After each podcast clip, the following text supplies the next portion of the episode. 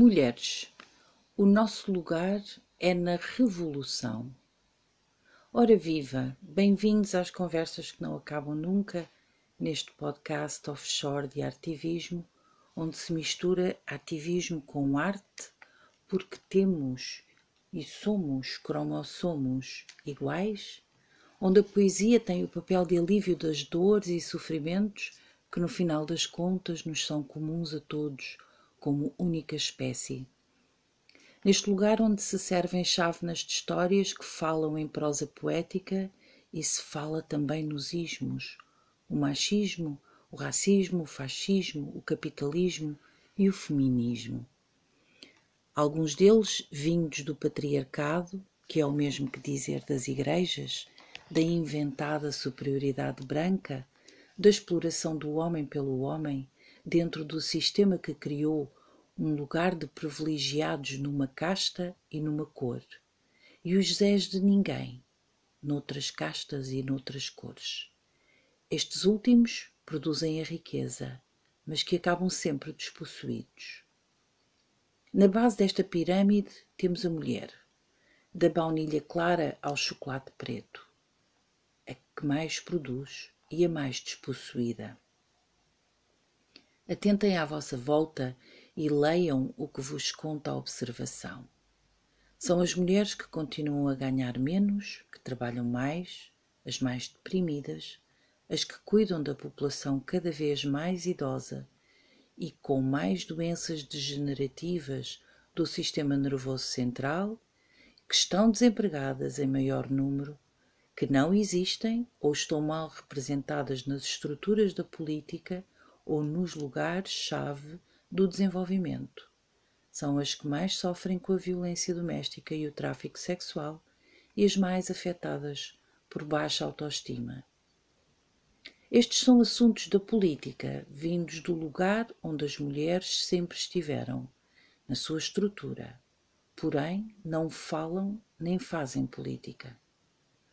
Nós somos as cabecilhas das mudanças ou o suporte das mesmas. E é sobre estas mulheres que versa o episódio de hoje. Porque é antinatura uma mulher ser a favor do patriarcado, da misoginia, do machismo e do fascismo, logo de quem os defende e propõe.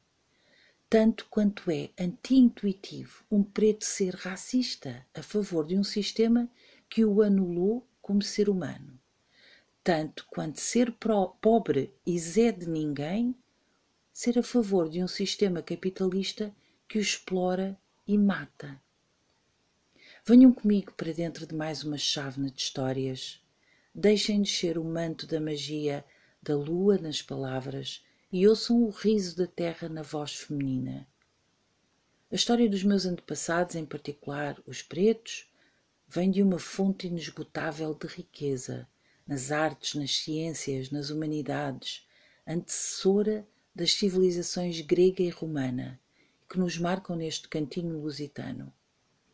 Eu, por ser louca, anónima e irrelevante neste meu canto sem visibilidade, tal como as minhas antepassadas no obscuro da minha tabanca, conto as suas histórias para quem as queira ouvir, desta vez deixando pegadas digitais. Dizia Maya Angelou: Eu sou feminista, já sou mulher há algum tempo. Seria estúpido não estar do meu lado. Fecho aspas. Como sempre, neste lugar eu sirvo bolos de histórias pretéritas e indicativas do presente herdado. Histórias que vão além do século XV, o século que inventou a separação das cores da raça humana, com cientistas a criarem duas raças distintas, a branca e a preta. Já fizeram a fineza de desinventar a mentira científica e repuseram a verdade, a de que só existe uma raça. Mas ainda, sete séculos depois, estamos a desconstruir o mito criado pela mentira, com o recrudescimento do racismo. Na data de hoje, data que rompem de novo vários fascismos por ovos espalhados nos vários cantos do mundo. Sabemos que fascismo e racismo são aliados. o primeiro escolhe sempre um grupo para desumanizar e culpar pelos males, como forma de desviar atenções do que de facto interessa combater. No presente caso, a grave crise económica, diversas guerras, a crise essa que deixa os mais vulneráveis na miséria num período pós dois anos de reclusão, de desemprego e depressão. Sabem o que aumentou? Os graves problemas de saúde mental. Sabem quem são os mais afetados e que mais sofrem os efeitos? As mulheres. Os fascismos, irmãos de ditaduras ferozes, lembram-nos o que ainda hoje todos nos questionamos. Como foi possível o horror do Holocausto numa Alemanha culta e rica? E nas câmaras onde o gás Zyklon B fazia o seu trabalho, não apenas pareceram judeus, mas também milhares de pretos, ciganos, homossexuais e deficientes, todos eles considerados inferiores. Como foi possível? Perguntamos ao final de 70 anos. E, no entanto, já esquecemos. Tanto que estão a regressar ditadores fascistas, machistas e racistas aos poderes do mundo, com a ajuda das mulheres. Imaginem algo como a escravatura que aconteceu a partir do século XV por 400 anos seguidos, debaixo de várias formas de ditaduras deixando as estruturas até aos dias de hoje. Tal como aconteceu com o patriarcado, ainda mais antigo, já esquecemos completamente. E a memória é o maior bem que temos de preservar. Por isso eu faço a minha parte, venho lembrar. Com a ascensão de todos estes fascistas e racistas e machistas presentes na Europa, no Brasil, nos Estados Unidos da América, fiquemos muito, muito atentos. A civilização que se globalizou está ainda muito centrada na Europa e nos seus descendentes na América do Norte, e esta tem todo o interesse em destabilizar, apoiar os velhos velhacos, desinformar e rasgar o tecido das sociedades que não os seguem. Em África, as estruturas assentam também nos mesmos valores do patriarcado e em ditaduras várias. Da China e do Médio Oriente, nada esperamos de melhor. Os ventos que de lá sopram são, aliás, bem piores, com as mulheres, no entanto, a acordar. Nestes momentos, mulheres e pretos, ou qualquer outro grupo que tenha sido silenciado e anulado, verá as suas oportunidades e lugares de visibilidade retirados e é isso que não podemos deixar acontecer. Alguém imagina uma sociedade, um império, um movimento, uma era da história que, na sua natureza intrínseca de transformação, se tenha construído e se mantenha sem ter mulheres na sua base? Hoje e sempre usemos a licença de porte de arma da emancipação, para que esta sirva para nos dar o poder e a oportunidade de gostarmos cada dia mais de quem somos, de retomarmos o direito como entidade jurídica atribuído a este nosso papel de sustentáculo. Logo, decisoras sobre as nossas vidas, sobre os nossos lugares, sobre as nossas camas, sobre o lugar que queremos ocupar, sobre todas as decisões, sobre o caminho do mundo relembro uma frase do antirracista Einstein, e eu abro aspas, a separação por raças não é uma doença das pessoas de cor, mas uma doença das pessoas brancas. Não pretendo ficar calado, nem quieto, sobre este assunto. Fecho aspas. Que eu adapto para uma versão no feminino. A separação por géneros não é uma doença das mulheres, mas uma doença dos homens um sistema inventado pelo patriarcado. Não pretendo ficar calada nem quieta sobre este assunto. E esta é a minha forma de fazer caldeirada. É uma forma de educar. E educar significa tirar alguém da ignorância, sobretudo se forem homens ou mulheres machistas, fascistas e racistas.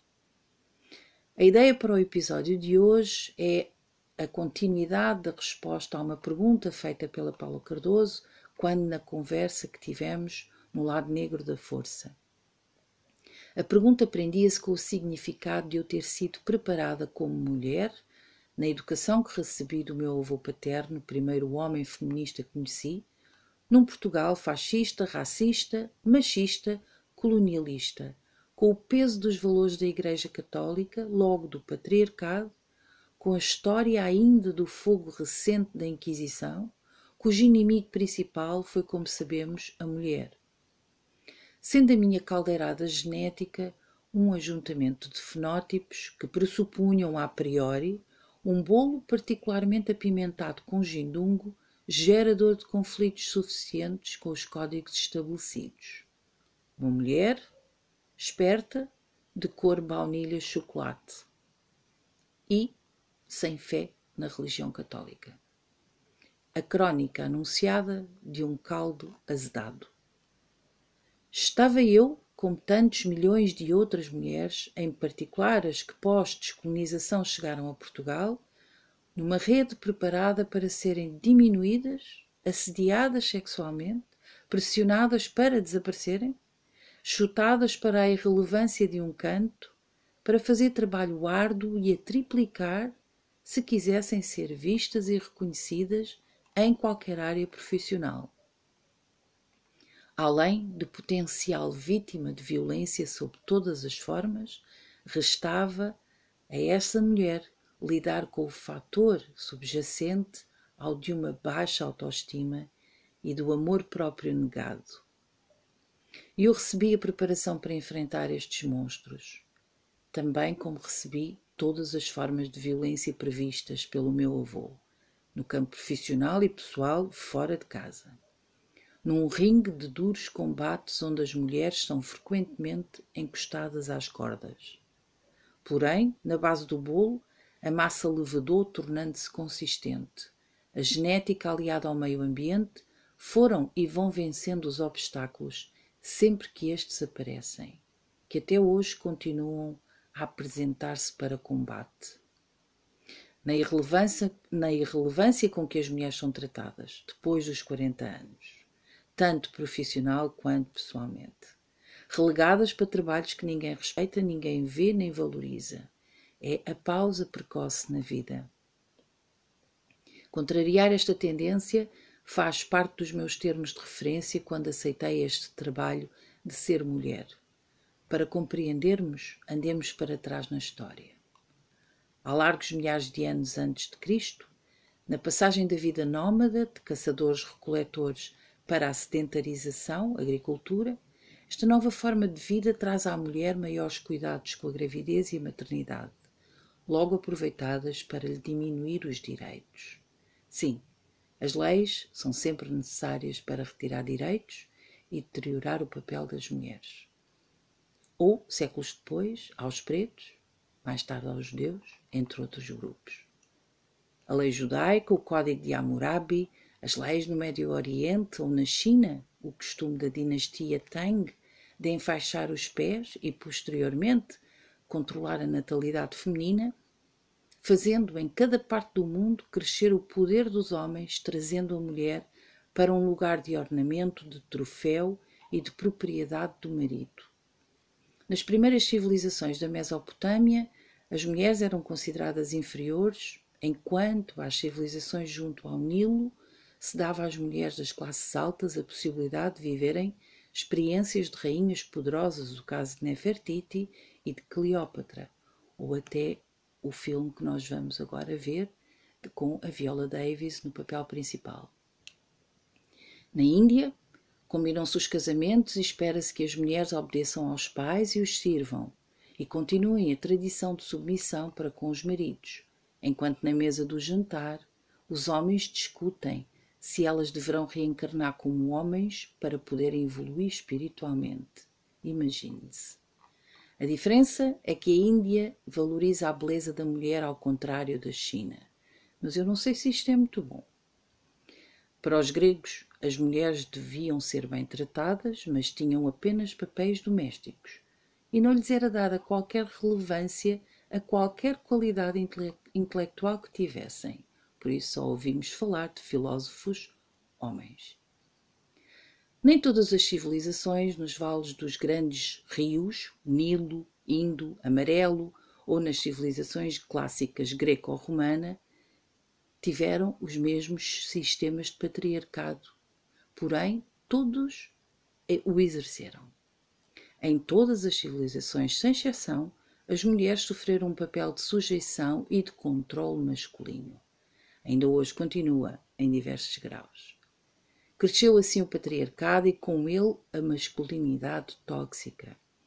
Mesmo que o homem tivesse uma personalidade mais sensível e amorosa, deveria assumir o papel de dominador no sistema hierárquico, como provedor da subsistência da família, passando aos filhos homens as mesmas responsabilidades. Ninguém se admire que perdurem os sonhos das mulheres que encontrar, em encontrarem um sapo que se transforma em príncipe e que salva a princesa. Foi este modelo que nos foi vendido e continua a ser. Somos seres frágeis que precisam de salvação e cuidado por parte dos homens, quando não, só com violência, só porque sim. Por sermos propriedade deles, destituídas de direitos e de figura jurídica. Tal como as mulheres escravizadas ontem, cujo papel era a de força de trabalho e de reprodutora de mais pessoas que seriam escravizadas pelos donos. Veio o período helenístico, as mulheres de classe alta distinguiram-se. No tempo dos romanos impuseram duras punições sobre as mulheres, tendo o marido como juiz. Poucas tinham direito a ter propriedade. Podiam divertir-se em público se fossem rameiras ou se fossem tidas como deusas extravagantes. A Igreja Católica compôs o ramalhete há 2022 anos. Não esquecemos, não esqueçamos que a Inquisição começou no século XII, terminou apenas há 200 anos. Basta fazer as contas à sua duração.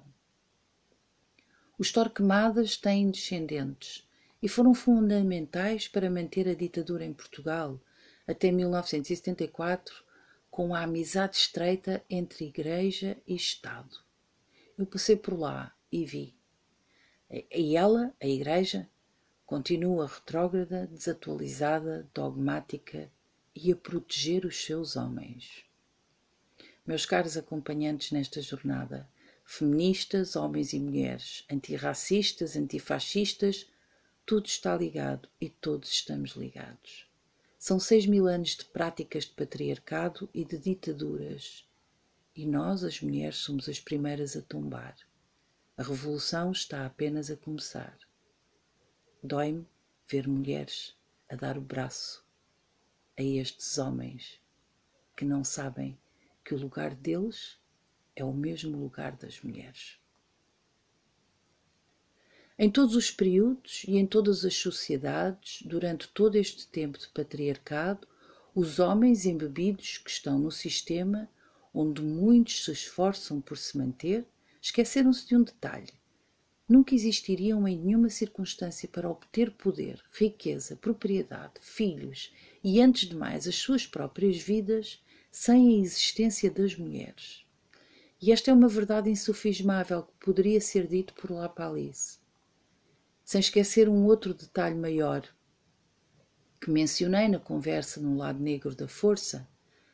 A pobreza é o isco para obrigar à submissão. Logo, as crises económicas como a que atravessamos são ventos que não nos são favoráveis. Já sabemos o que nos pode acontecer. Não participamos nas decisões, mas temos de aguentar as consequências, como mulheres. Estamos a seis mil anos depois do início desta história. Temos de lhe mudar o final. Mesmo com medo, não nos tiremos do caminho da revolução. Mesmo com medo, adicionemos carradas de coragem a esta caldeirada. A serventia das mulheres continua relegada a lugares de submissão ou ao posto de carregar o peso do mundo nas lombares.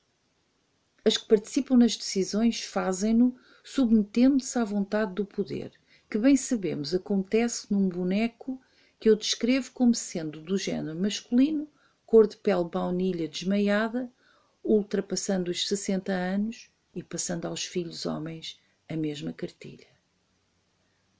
Recentemente, conto-vos um episódio, desaguisei-me com um grupo de mulheres brancas. Elas consideravam o dever segmentar lutas comuns, avançando em exclusivo só com mulheres brancas para um determinado momento no qual teriam visibilidade. E diziam: Pois se nem nós somos vistas, nós preocupar-nos-emos convosco depois, disseram-me. Pois este foi o sentido do que eu tive de ouvir e que infelizmente conheço na pele desde que me conheço. Nós ficamos sempre como mulheres pretas para depois. E eu zanguei-me. Claro que aos homens não lhes passa pela cabeça ajudar a fazer cair o patriarcado, porque estas divisões são para eles um petisco. E eu expliquei a estas mulheres que as dores e os sofrimentos não têm cor. Claro, não têm género também e nunca mais deveríamos excluir as irmãs das demais tonalidades de baunilha escuro da luta que é comum. É meu entender que, enquanto mulheres pensarem assim, o bolo não cresce saudável. Se tu, mulher branca, vais para uma luta, luta sobre oportunidades e direitos iguais entre homens e mulheres, vai de mão dada com a tua irmã, irmã preta, aquela que um dia foi escravizada, silenciada, violada, raptada, desumanizada, inferiorizada. É que essa irmã és tu, só com outro tom de baunilha. Se não o fizeres, vais continuar a ser fodida pelo inimigo comum. Os fascistas, os racistas, os misóginos, os machistas, curvados ao patriarcado. E as mulheres são sempre as suas maiores vítimas. No entanto, as mulheres pretas são as vítimas da base da base da estrutura. Algumas mulheres conquistam os lugares aqui e ali, mas o poder de facto não lhes pertence, por mais que esperneiem. A estrutura da casa tem este assentamento. Precisamos de toda a gente a agir para radicalizar a democracia, dar voz e visibilidade às mulheres e radicalizar contra o racismo e contra o fascismo, nas lutas que são comuns. A mulher, mãe da espécie, que só tem parido filhos amantes de guerras e poder, atira a mãe para o esgoto. Segundo me diz uma antepassada branca ao ouvido, a mãe está triste com o que os seus filhos não querem fazer. Tomar a responsabilidade da doença que inventaram. São os homens que têm de desconstruir esta casa enquanto nós, mães, eduquemos os nossos filhos a sair fora do sistema criado há seis mil anos e que a nós se juntem em força. Saiam dos lugares que nos pertencem, também por direito. Nós, mães, eduquemos as nossas filhas a não cair nas armadilhas do sistema e, menos ainda, a calar as vozes que elas têm. Ensinemos às irmãs e aos irmãos a filosofia africana Ubuntu. Eu sou porque nós somos, de mãos dadas. Eu, mulher e preta, não vou deixar de ser quem sou. Termino com as palavras de Paulina Chiziane, a mulher preta, escritora moçambicana, vencedora do Prémio Camões. Abro aspas. Deus é mulher e é preta e dizem que é parecida comigo, feita à sua imagem e semelhança. Se Deus me fez, ela sabe o que está a fazer. Quem são os outros para me impor aquilo que eu jamais serei? Fecho aspas. Já tenho quatro pessoas e um pato a ouvir estas minhas conversas e histórias, o que para uma mulher preta, escritora, anónima, é um marco ao qual eu chamo sucesso. Obrigada do coração. Até à próxima chávena de histórias.